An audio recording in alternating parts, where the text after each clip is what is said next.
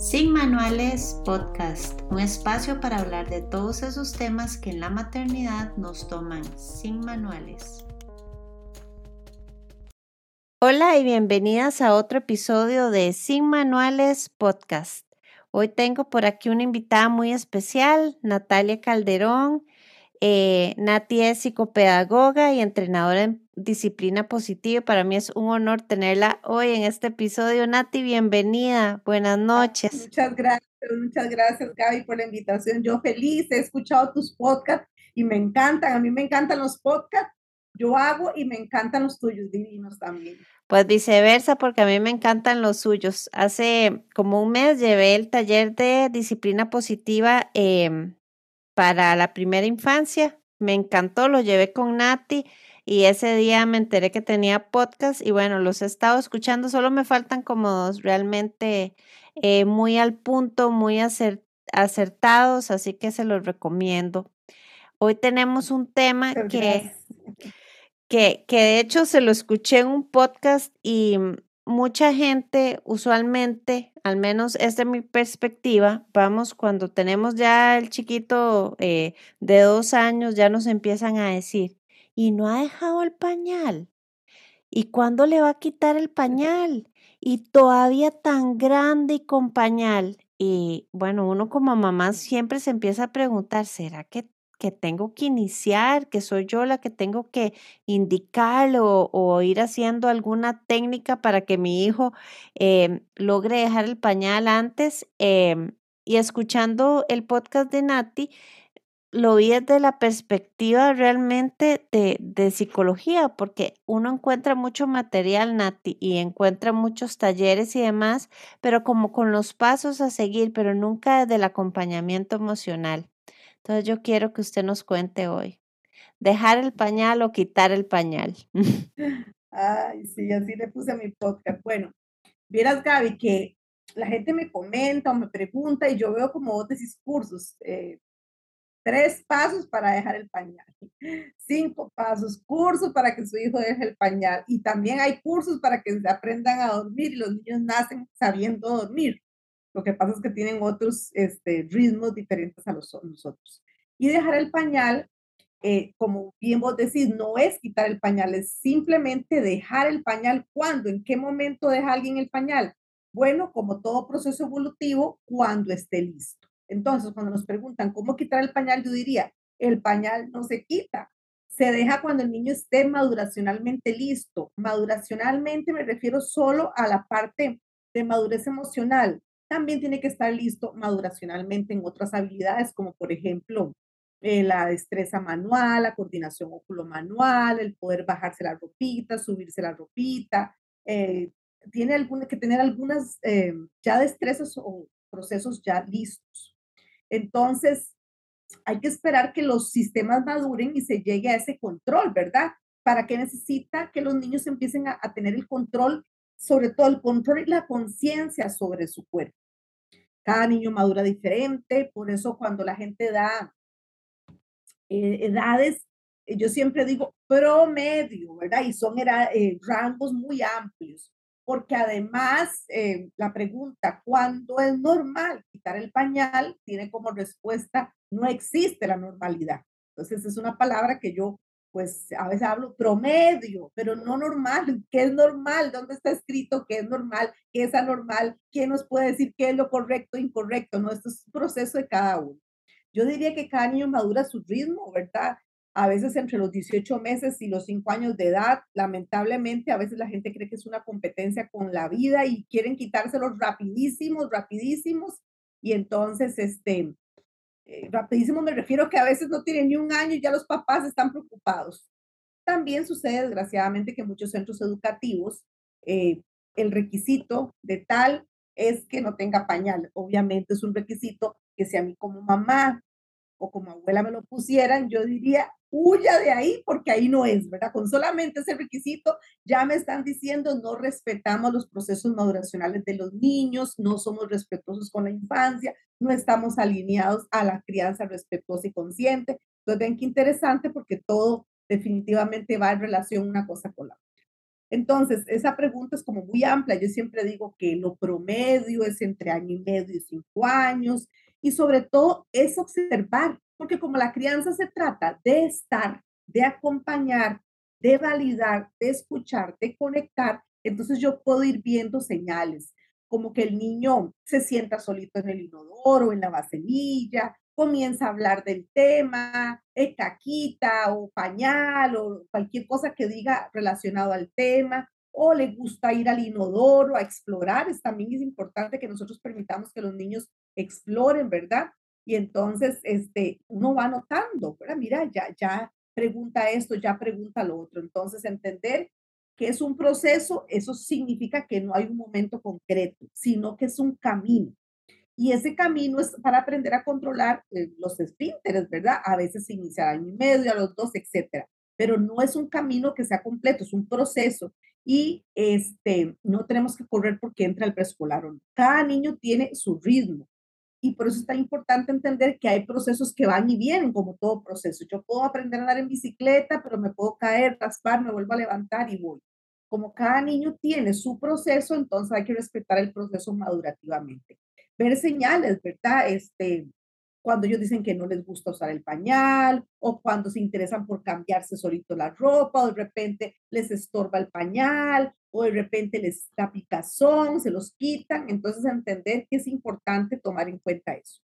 Algo fundamental que me encanta a mí también eh, decirlo mucho es que podemos apoyar cómo con sticker, con premios y castigos, no, eso es muy, muy punitivo, muy irrespetuoso, eso es más desde el control y no desde el respeto Podemos apoyar, si vemos las señales en mis hijos, podemos apoyar modelando. Entonces podemos ir al baño, este, podemos ponerle ropa más cómoda para que sea más fácil de quitársela, de ponérsela. Eh, podemos hacer este, palabras relacionadas con la acción, mamá va a orinar y orinamos, o, o, vamos a orinar, este, digamos, en la vaselilla si él quiere ir, o sea, permitir ese proceso. Y además acompañar, ¿verdad? De diferentes formas. Siempre, siempre pongamos palabras a las acciones y permitamos que los niños exploren su cuerpo, sobre todo, que yo recomiendo muchísimo, el movimiento libre, y el movimiento libre nos va a llevar al juego libre y el juego libre nos va a llevar a la exploración y al respeto y al proceso de camino. Si yo tengo a un niño sentado en andaderas, en sillas, en un montón de esas cosas que hoy por hoy nos venden y nos meten por todos los medios de comunicación, pues no hay movimiento libre. Al no haber movimiento libre, eh, tampoco va a haber juego libre y el juego libre es que el niño busca de acuerdo a las provocaciones que ponemos los padres. Y de ahí empieza el proceso de exploración, de tocar, de levantarse, de caminar. ¿Qué no recomiendo? Eh, llevar cursos de tres tips, cuatro tips, cinco tips, porque cada niño es un mundo diferente. Ni los gemelos pueden ir exactamente igual no recomiendo premiar. Bueno, entonces como ya lo hizo, se ganó una estrellita, se ganó este muñequito, porque cuando yo premio, aparte de que es irrespetuoso, estoy tratando al niño como un sujeto de control. Si él hace esto, yo le doy esto, y es lo mismo que castigar. Si no hace esto, yo le retiro esto. Entonces siempre es control, control. Tampoco recomiendo sentar al niño, no sé cuánto tiempo ahí, leerle 20 cuentos, para que se sienta hasta que orine, hasta cada caquita, no, sino permitir que sea un proceso natural, ni tampoco forzarlo, porque he visto casos que lo sientan y no se pueden levantar hasta que termine. Eso es totalmente eh, irrespetuoso. Entonces, tomar en cuenta que hay tres momentos de los que a mí me encanta muchísimo hablar y son tres momentos que podemos observar claramente.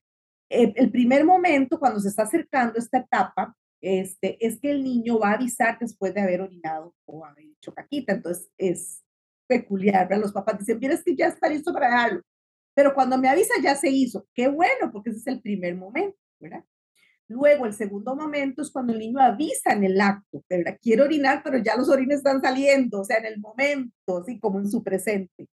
Y el tercer momento es cuando el niño avisa antes de hacerlo. Ya ese es un proceso donde hay más madurez emocional, más madurez de los órganos esfinterianos, más seguridad en el proceso donde estoy, porque si hoy me dejan cuidando en la casa de Juanita, mañana en la de Paula, el otro día en la tía tal, el otro día en la guardería, el otro día, pues si yo no me siento en un ambiente seguro, pues yo, aunque pueda avisar, ni voy a avisar, porque este montón de gente aquí viendo mi todo. Entonces, por eso es importante que esos tres momentos de ser posibles se vivan pues en un ambiente seguro, cercano, respetuoso, resguardado. Que no estoy de acuerdo tampoco, dejar al chiquito sin calzones todo el día, ¿verdad? Entonces, déjelo sin calzones y que camine y orine cuando quiera. No, porque también es muy vulnerable, no es respetuoso, nosotros no, no le hagamos nada a un niño que no nos gustara que nos hiciera a nosotros. Y lo he visto en preescolares. Yo también lo he visto. sí, y es como de terror. Eh, yo superviso prácticas eh, de futuras docentes y he ido a preescolares a, supervisar prácticas y he visto eso. También he visto, digamos, que tal docente le dijo a la mamá, ya Juanita está lista. Ya no le mande más pañales, mándeme calzoncitos. Y en efecto, Juanita ya estaba avisando cuando ya había pasado, a veces avisaba en el acto, quiere decir que estaba dando unos pasitos en ese camino largo. Y la mamá hizo lo que la docente pidió, la mandó con calzoncito. La primera vez que esta chica se orinó en el calzón y se empapó toda frente a todos sus compañeros, se escondió detrás como de un sillón, una cosa así en el aula. Y a partir de ahí hubo tal retroceso en la casa que ella se escondía, lloraba, yo pedía que le pusieran el pañal. Este, y la mamá entonces me consulta y me dice que qué hacemos. Bueno, ya hicimos la torta, ahora es cómo remendarla. Yo dije, hay que darle, volver de ser. Empecemos de ser otra vez y no se le ocurra mandarla más porque eh, con calzoncito, imagínese una niña que nunca estaba con calzoncito, se orine frente a todos sus compañeros, es, no sé, como vulnerable, como penoso, como incómodo, como que qué pasó, ella no entendió qué pasó. Uno lo recuerda toda la vida toda la vida. Ella se orinaba y tenía su pañal que la mantenía seca. De repente me orino y aquello me empapa, me chorrea por todas las rodillas y por todo. Entonces vean que hay momentos que son, desgraciadamente dejan una huella, digo yo ahí, ¿verdad? En el hipocampo, que es una huella sensorial que también va a crear algunos procesos más adelante que no son tan satisfactorios en, en torno a ese recuerdo. ¿Qué pasa cuando eso sucede? ¿Se me va a atrasar el niño? Pues no se va a atrasar el niño, el proceso va para atrás. Cada vez que pasa algo así, disruptivo, irrespetuoso, este, donde un adulto está tomando control de algo que no le pertenece porque los esfínteres son del niño, no del adulto, entonces hay que reorganizar, reaprender, retroceder, si queremos hablar del retroceso, pero para mí es reorganizar el proceso y ir. Dejemos de llevar cursos y de buscar en tener cinco pasos, tres pasos, ¿verdad? algo importante, entonces recordar los tres momentos. Este, a veces los niños este, avisan, ¿verdad? Después de haberlo hecho, avisan en el mismo momento y finalmente antes de hacerlo, que creo que todos quisiéramos eso, pero yo como mamá y como abuela entiendo que hay un momento y una etapa para acá. Un escuela, guardería, kinder, que como requisito para entrar a, no sé, a tal nivel, tiene que haber dejado el pañal, es un lugar donde no se están respetando los procesos naturales de la infancia. Y ya con solo que me digan eso, ya yo digo, por aquí no es y me equivoqué del lugar, ¿verdad? Entonces eso es importante. Eh, también entender eh, los temores que se asocian, ¿verdad? Hay niños que no les gusta la taza, les da miedo, sienten que se van a ir, aunque hay tacitas chiquititas, hay unos chiquititos, hay vaselillas, entonces como buscar la forma también que él se va a sentir más cómodo modelarle, mamá, ir al baño, depende, ¿verdad? También. Y sobre todo que sea eh, un momento donde realmente podamos vivir ese proceso, porque digamos que si eh, está mi hijo en este proceso y de repente yo lo voy a cambiar de casa, nos vamos de vacaciones de viaje, nos vamos, entonces como que va a ser muy alterado y como que no va a ser un buen momento, entonces mejor que no sea que es que la escuela me exige y entonces yo tengo que correr, que sea un proceso evolutivo que yo diga, bueno, en estos tres meses, cuatro meses, cinco meses, no sé, seis meses, vamos a estar en un ambiente bastante este, eh, resguardado, seguro, anticipatorio, va a haber rutinas, siempre es muy importante que hayan rutinas con fotos, no ir al baño, ¿verdad? Rutinas con fotos de lo que hay que hacer y eso le organiza mucho la estructura al niño y entonces ya yo sé que esto es lo que es en mi día a día y ya yo puedo poder tener como la seguridad y la confianza de que puedo orinar, de que puedo preguntar, de que puedo expresar. Cuando yo llego a un lugar y no sé qué va a pasar, el proceso de anticipación pues no va a ser tan útil o, o no va a ser tan efectivo en los niños pequeños y también ahí van a verse sometidos a muchos cambios. Así que es importante saber cómo hacer las transiciones entre los cambios. Eso es eh, fundamental, ¿verdad? Podemos leer cuentos, este, todo lo que a nosotros se nos ocurra eh, en cuanto al tema, pero cuando sentimos que los niños nuestros ya están eh, preparados. A veces la gente me dice, es que ya está preparado porque amaneció seco toda la noche. Bueno, lo que pasa es que hay un proceso diurno y otro proceso nocturno, ¿verdad? Y no simplemente porque ya amaneció seco, este, eh, entonces ya, recordemos que esto es un proceso madurativo, es un proceso educativo, es un aprendizaje, sobre todo permitir que el niño siempre se sienta limpio y cómodo. Hay gente que dice, no, deje la caquita para que ya le estorbe y entonces ahí quiera dejar el pañal. No, es que eso es irrespetuoso, a nadie le gusta que le dejen ahí la caca guindando, que lo dejen sin ropa, que le dejen el calzoncito eh, y que esté uno todo empapado, ¿verdad? ¿Por qué? Porque definitivamente este, e, eso sucede mucho, hay muchos tips, no sé, como vos decías, muchos cursos, ¿verdad? Y, ay, no, uno se queda definitivamente asustado de por qué sucede ese tipo de cosas.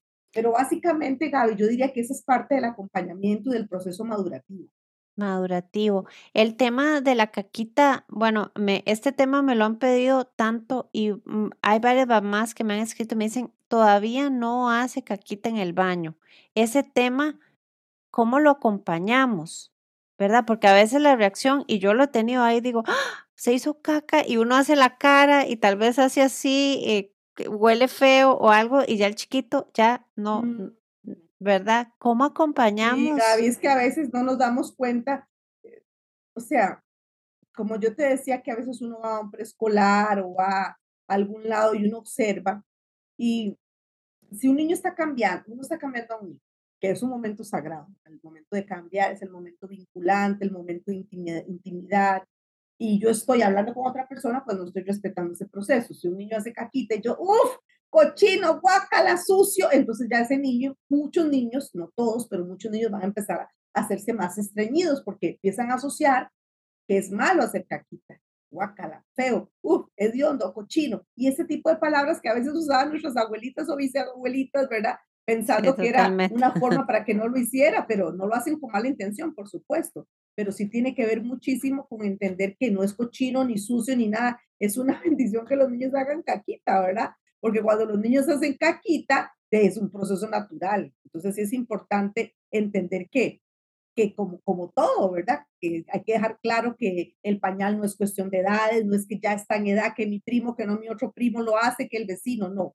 Además que el pañal no es una competencia, el mío sí, el mío no. Mucha gente dice que, que cuando hace calor, que cuando hace frío, no, no, o sea, no tiene que ver con estaciones ni la vacación. Ah, es que en Semana Santa se lo voy a quitar. Yo digo, ¿cómo sabrán, verdad? Que en Semana Santa lo van a hacer. O sea, no es un momento específico, este, no es que sea no normal que un niño lo deje a los tres años y medio, o sea, porque no sé ni qué es normal o no es normal, no creo en eso. Imponer la voluntad del adulto sobre el niño es totalmente irresponsable, irrespetuoso y va a causar no solo rechazo, sino problemas. Cero premios, cero castigos y ante los cambios tampoco deberíamos hacer este, el proceso. Por ejemplo, esperar.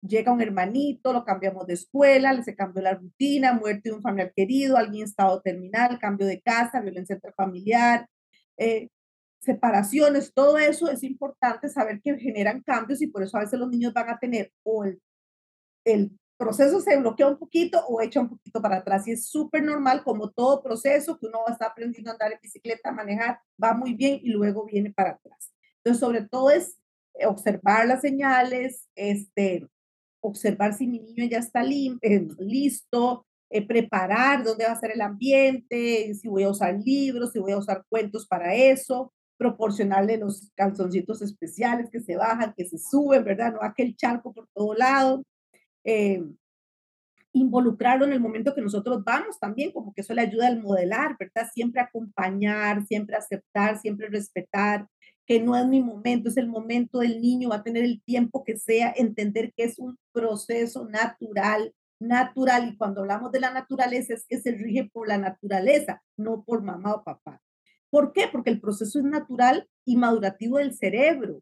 Entonces, esto no quiere decir es que está inmaduro, no, sino que el, cerebro va a establecer conexiones entre el cerebro y el sistema nervioso y los músculos que controlan el esfínter. Vean todo como si fuera este, una conexión interna. Entonces no es que no lo controla porque no quiere en la noche o porque no controla la caquita, no, es que primero generalmente controlan la orina. Y una vez que el niño esté listo, vamos a crear unas rutinas visuales con fotos y todo, eh, ayudando al niño y invitándolo, ¿verdad? Sobre todo mostrándolo, involucrándolo, haciendo juegos divertidos, relacionándolos con objetos del baño, como que secuencias. Funciona muy bien las secuencias de que hace primero un niño, segundo, quitándose el pañal, yendo a la vasenilla o al baño, primero con la orina, ¿verdad? Esta conciencia de lo que va sucediendo y cómo va acercando las rutinas y todo le permite a él hacer toda una estructura es sintáctica en su cerebro también para saber que es un proceso y no es obligarlo a sentarse no sé cuántas horas, ni cochino, ni nada, sino que sea algo como creativo, bonito, ¿verdad? Además, este, también es importante entender que es natural porque hay, hay que hacer muchas conexiones del cerebro al control del esfínter y todo. No es voluntad, es que no quiere, es que ya por más, es que es bandido porque él sí sabe, pero si yo le doy un confite, sí lo hace. O sea, ese tipo de cosas. Y después en la otra parte, como vos decías, que la caquita es otro proceso, o sea, es otro camino. Eh, pensando que todo va básicamente mm, acorde. Hay niños que les tienen miedo. ¿Por qué? Bueno, hay miles de causas, ¿verdad? Múltiples causas. Igual conozco muchos niños que les tienen miedo bañarse en el, en el pozo del baño porque donde sale aquel montón de agua, pues les da miedo. Entonces, ajá, están acostumbrados como a una tinita y entonces, bueno, eso es otro proceso con una manguerita de mano que él pueda manejar, así exactamente es ir al inodoro hacer caquita, ver la caquita, saber que la caquita es sana, que la, la comida que comemos sale por la caquita, ver un estomaguito, tal vez en muñecos o en dibujos de dónde va, sale la caquita, de por qué es bueno y por supuesto acompañado de una muy equilibrada alimentación, porque si un niño es sumamente estreñido, que me ha tocado ver, y les duele muchísimo hacer caquita, pues obviamente jamás lo va a asociar con algo placentero y con algo lindísimo, con algo nada, lo asocia a dolor y no quiere, pero hacer en ninguna parte, sí, no va a en ningún lado. Sí, y se van de viaje a veces o a la playa y son cinco días y no hace hasta que regrese y entonces peor, ¿verdad? Entonces por eso también es importante, primero, la rutina, una sana alimentación y entender que mi labor como adulto o guía responsable es acompañar, acompañar, acompañar, respetar, respetar, respetar. Y dejar de llevar cursos de unos tres pasos para dar el pañal, porque, yo he no hay cursos pasados, sí, no, basados en, en, el, en el caso de Juanita, pero todos los niños no son Juanita. Entonces, cada caso es único. Como cursos para dejar eh, que se pasen, no se pasen de cama o que duerman solos, son procesos muy individuales y cada contexto familiar es diferente, cada niño tiene una infancia diferente, una vinculación diferente, un tipo de apego diferente, quizás algunos más seguros, otros más inseguros, y de eso va a depender muchas cosas. Entonces, por eso es importante, no se puede medir a ningún niño ni a ningún ser humano con la misma regla, porque todos somos absolutamente diferentes y recordar que la palabra normal no existe, no hay normal, o sea, no sé qué es normal, no sé qué es normal. No, Nati, a mí definitivamente me, me, encanta este enfoque porque yo creo que es un momento vulnerable para nosotros como papás también. No solo el acompañamiento es un momento que de verdad les, les puede, los puede marcar. Tenemos nosotros también como papás estar preparados porque no es fácil y a veces uno mismo quisiera como, ¿por qué se volvió a orinar? Eh, uno quiere controlarlo, pensando como adulto, ¿verdad? Sin, sin ponernos en los zapatos de ella y creo que para uno como padre de familia, esta información es muy valiosa para poderlos de verdad acompañar desde el respeto y que esto sea una parte de su crecimiento bonita, que no, que no les deje ningún tipo de ajá. Y, y que no, premios, ni castigos, ni sentarlos, ni los calzoncitos que se empapan todos, ni este, es que los lleve a tal kinder porque ahí le van a enseñar. Ojalá que el proceso pudiera ser más seguro y más cercano. Y que nunca no, frases como usted ya está muy grande. Porque a veces le decimos mucho a los niños ese tipo de frases, este, ya usted no es un bebé. Ya los bebés no, los bebés usan pañal, usted no, usted no es un bebé. O sea, de repente alguien me está empujando a hacer cosas que yo no quiero y me están diciendo que yo no soy bebé, entonces soy, no soy bebé para una cosa, para otra cosa, si soy bebé, no entiendo, entonces no me puedo ubicar cuando realmente respetamos el proceso maduracional cerebral, no es que mi hijo sea maduro o sea inmaduro, del desarrollo del cerebro de mi hijo, es cuando uno podría decir, mira, ahí estoy dando un sano acompañamiento y no haciendo tres tips o cuatro tips, ¿verdad? Porque lo ideal es que se quiten solo los pañales, ¿verdad? Es un proceso de meses, sin metas, sin prisas, ni que sea Semana Santa, ni, ni que sea vacaciones, no sé, a veces esta, esta Semana Santa no pasa, y pero yo le digo, ¿por qué? Es que tal año va al kinder tal y ahí no usan niños con pañal. Entonces yo de fijo ya no lo llevaría a ese kinder, ¿verdad? De fijo no. Y entonces entender que el pañal no se quita, el pañal se deja y dejar nosotros de estar preocupados cuando, ¿verdad? Porque como el, el, esto es un desarrollo evolutivo, entonces tenemos que entender que no sucede si a los dos a los tres, no. Entender que el niño tiene que estar preparado, hablar, sentirse incómodo, subirse y bajarse la ropa interior, observar, practicar, tener todas esas destrezas, tener este, una vasenilla o el, o el inodoro chiquitito dentro del baño o en algún lugar para que lo pueda ver, usarlo como juguete, sentarse, para que no sea un lugar donde no me siento por nada, ¿verdad? Eso es importante. Eh, y tener ropa interior adecuada, este, que sea fácil de bajar y además, ojalá leer cuentitos sobre dejar el pañal, eh, ver faulas y hacer las rutinas visuales que, que, de las que hablábamos, ¿verdad? Cuando ya los niños estén listos. Ya una vez que esté en marcha todo este proceso, pues uno coordina con los docentes de la escuela para que sea un camino eh, de seguridad juntos y no es para que los niños este, se sientan, no sé, preocupados o acongojados en el aula. Hay una técnica por ahí que la gente habla de, sentarlos cada 30 minutos, ¿verdad? Creo que es muy cuadrada, eh, no es tan respetuosa, pero bueno, ya sabemos que en este mundo mercadotecnia todo vende y entonces eh, déjelos, no sé, cada cuánto, tantos minutos sentados, el pobre chiquito quiera o no, ahí tiene que estar sentado. Cuando recordamos los tres pasos, ¿verdad? Donde ellos avisan después, avisan en el momento y avisan antes, ya se está acercando el final, digamos, de ese camino y vendrá otro, el de la caquita y vendrá otro, el de bañarse solo. Y de eso se trata y ahí va. de caminos y de caminos y de caminos. Y no creo que tenemos hijos grandes, adultos y, y seguimos transitando caminos a veces que nos hemos imaginado que vamos a pasar, pero creo que eso se trata la maternidad, de seguir aprendiendo todos, todos los días. Ay, Nati, ha sido realmente un placer. Yo creo que nos llevamos mucha información. Eh, el respeto eh, para mí eh, es algo que, que voy descubriendo día a día porque a veces damos por sentados cosas y después decimos, bueno, eso tal vez no es respetuoso para ellos, ¿verdad? Yo soy una que le preguntaba cada dos minutos, ¿tiene ganas de orinar? ¿Tiene ganas? Y ella, que no, mamá, que no. Hasta que después dije, bueno, ella me avisará y si no me avisa, se orinará. Exacto. Pero. Si no avisa, eh, no está lista porque tiene que pasar por esas tres etapas.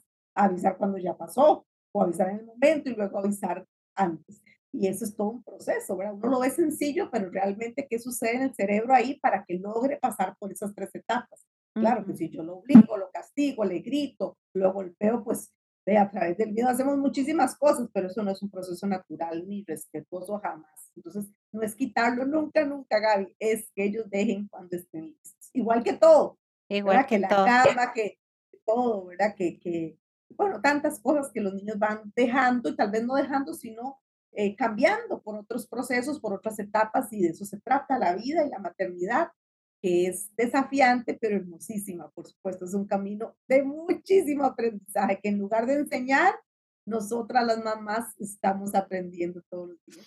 Totalmente. Para eso realmente eh, mi testimonio.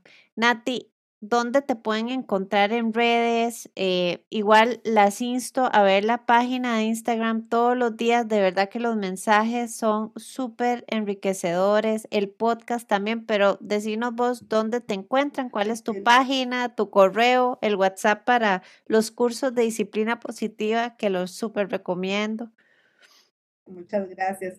En Facebook estoy como psicopedagoga Natalia Calderón A, psicopedagoga Natalia Calderón A en Instagram estoy como Natsela, arroba Natsela, N-A-T y Cela, que es Centro Especializado en Lenguaje y Aprendizaje. Y después pueden, este, les voy a dar el WhatsApp para cualquier duda, comentario. Ah, bueno, en Spotify estoy como Natalia Calderón Podcast o Podcast Natalia Calderón. Ahí pueden escuchar todos mis podcasts, ya que son cortitos y... y sí, súper al grano, acertados. Que me llegan el WhatsApp es 8379-0666, 8379-0666. Ahí cualquier duda, consulta, comentario, nos lo pueden hacer llegar por WhatsApp nos vemos en Instagram, nos vemos en Facebook y escuchen los podcasts y ahí me comparten y me etiquetan para seguir llegando a más y más familias, que creo que es la labor de todos, ¿verdad? esa es nuestra labor, definitivamente. Igual yo dejo la información en, en, en el podcast y en Instagram, en el post. Y si saben de alguna mamita que este episodio eh, lo necesita, está pasando por esta etapa, no duden en compartirlo. Y Nati, un placer tenerte por acá y buenas noches. Gracias, Gaby, gracias, un placer estar con vos y aquí estamos a la hora. un abrazo, buenas noches.